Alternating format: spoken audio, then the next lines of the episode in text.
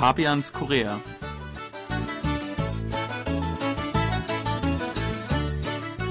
Willkommen zu Fabians Korea. Es begrüßt Sie im Studio Fabian Kretschmer und Sebastian Ratzer. Hallo, liebe Hörer. Ja, Liebe ist ja bekanntlich eine der schönsten Sachen der Welt und für viele gehört auch zu einer erfüllten Liebe eine Hochzeit dazu. Und heute wollen wir uns genau damit auseinandersetzen, mit der koreanischen Hochzeitskultur. Und wir wollen auch erklären, was es für Unterschiede zu Deutschland gibt und vielleicht auch welche Trends und Entwicklungen es unter jungen Koreanern gibt. Sag mal, Sebastian, wie hast du eigentlich geheiratet? Ja, also das ist jetzt auch schon über zehn Jahre her und wir haben uns damals für eine Hochzeit im Korea House entschieden. Das ist hier in Seoul so ein traditionelles Haus, also Hanuk-Stil und dort werden auch traditionelle Hochzeiten gefeiert. Das sind meistens also internationale beziehungsweise gemischt kulturelle Paare, die dort heiraten. Und ja, wir haben uns bewusst dafür entschieden, weil das erstmal ein etwas kleinerer Rahmen ist, etwas persönlicher und auch ähm, zum Beispiel für meine Eltern, die dann extra kamen aus Deutschland, deutlich interessanter ist als also die anderen äh, koreanischen Hochzeiten oder so, wie sie normalerweise gefeiert werden. Und ja, wir hatten uns dafür entschieden und haben das nicht bereut. Ich habe es jetzt gerade schon angedeutet, also die die typische Art und Weise, hier zu heiraten, gefällt mir persönlich jetzt nicht so ganz. Also ich spreche da gerne von Hochzeitsfabriken.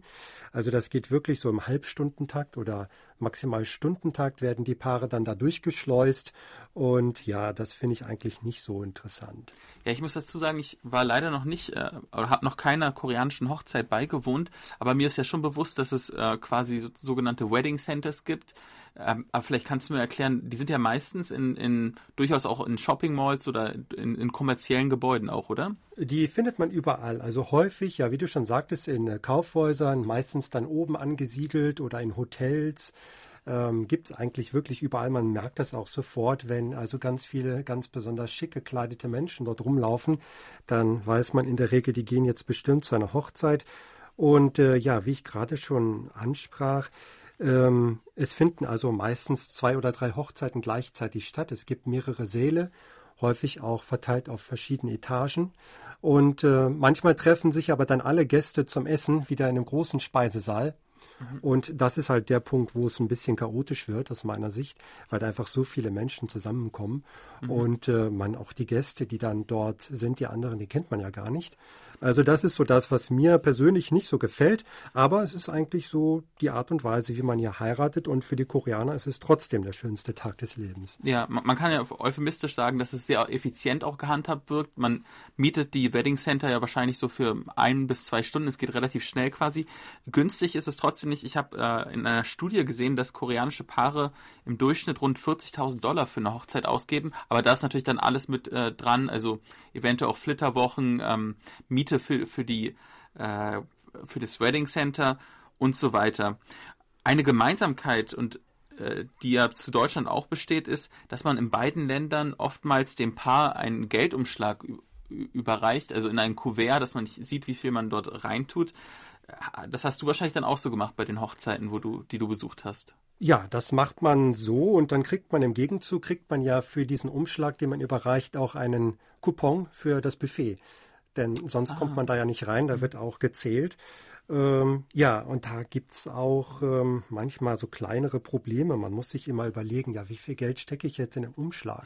Wovon hängt es denn eigentlich ab, wenn ich mal so naiv frage? Ja, das hängt davon ab, wie gut man jemanden kennt. Also da gibt's unterschiedliche Tarife, sage ich jetzt mal so, für Freunde, enge Freunde, für entferntere Bekannte, für Kollegen, dann auch wieder für Kollegen, mit denen man besonders eng zusammenarbeitet, dann wieder andere, die zwar im selben Büro arbeiten, aber mit denen man jetzt nicht so viel Kontakt hat.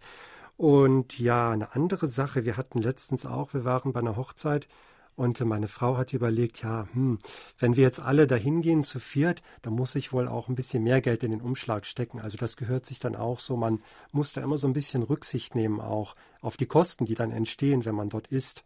Mhm. Aber letztendlich, wenn man dann selber heiratet, bekommt man das ja quasi eigentlich auch wieder zurück, oder? Ja, man wird das jetzt auch nicht so auf den Won genau äh, gegeneinander ja. ausrechnen und verrechnen. Aber manchmal muss man sich schon so ein bisschen Gedanken machen, was da angemessen wäre. Eine Sache, die ich beobachtet habe, jetzt gerade auch in meinem Bekanntenkreis von Leuten, die so Anfang 30 sind, Frauen, die Anfang 30 sind, also eigentlich äh, im Heiratsalter, viele davon entscheiden sich, dass sie gar nicht heiraten wollen. Also die sagen gar nicht, also die warten gar nicht auf eine Hochzeit, sondern sagen, nee, eigentlich äh, liebe ich mein Leben als Single. Ähm, ich äh, schätze die Freiheit, reisen zu können, wann ich will, mein Leben so zu gestalten, wie ich will. Und die wollen gar nicht heiraten. Das ist ja auf jeden Fall auch was Neues. Ja, diese, äh, ich habe es in meinem äh, persönlichen Umfeld jetzt so noch nicht mitbekommen, aber wir haben natürlich auch viele Berichte gehabt in unseren Programmen und äh, man sieht es auch in, in den Medien, dass also wirklich viele junge Menschen heute sagen, ich muss nicht unbedingt heiraten. Und das ist auch der Unterschied, das ist mittlerweile ja auch gesellschaftlich akzeptiert. Mhm. Wahrscheinlich sind viele Eltern nicht wirklich zufrieden damit, wenn die Tochter sagt, ich möchte nicht heiraten, aber man wird dann nicht mehr unbedingt so schief angeguckt, wie das vielleicht noch vor 20 Jahren der Fall war. Mhm. Da war es also einfach ein Unding, also nicht zu heiraten. Aber heute ist das durchaus möglich. Ich finde sehr interessant, dass äh, die, die Frauen, die nicht heiraten, trotzdem manchmal auch gerne Heiratsfotoshootings machen. Das ist ja eine Sache, die gehört zu jeder Hochzeit dazu. Man engagiert einen Fotografen und man, man schießt vorher Fotos. Aber auch wenn der Bräutigam fehlt, wieso auch nicht, kann man sich quasi auch äh, ablichten lassen dafür. Und laut Medienberichten ist es zumindest so ein kleiner Trend, der immer häufiger wird.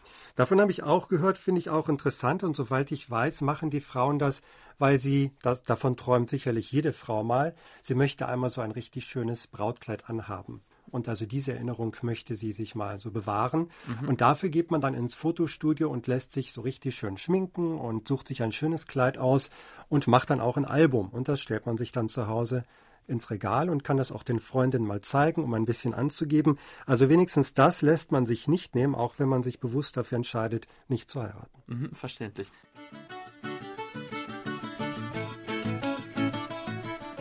Das war's von Fabians Korea. Vielen Dank fürs Zuhören und bis zum nächsten Mal. Auch von mir, auf Wiederhören.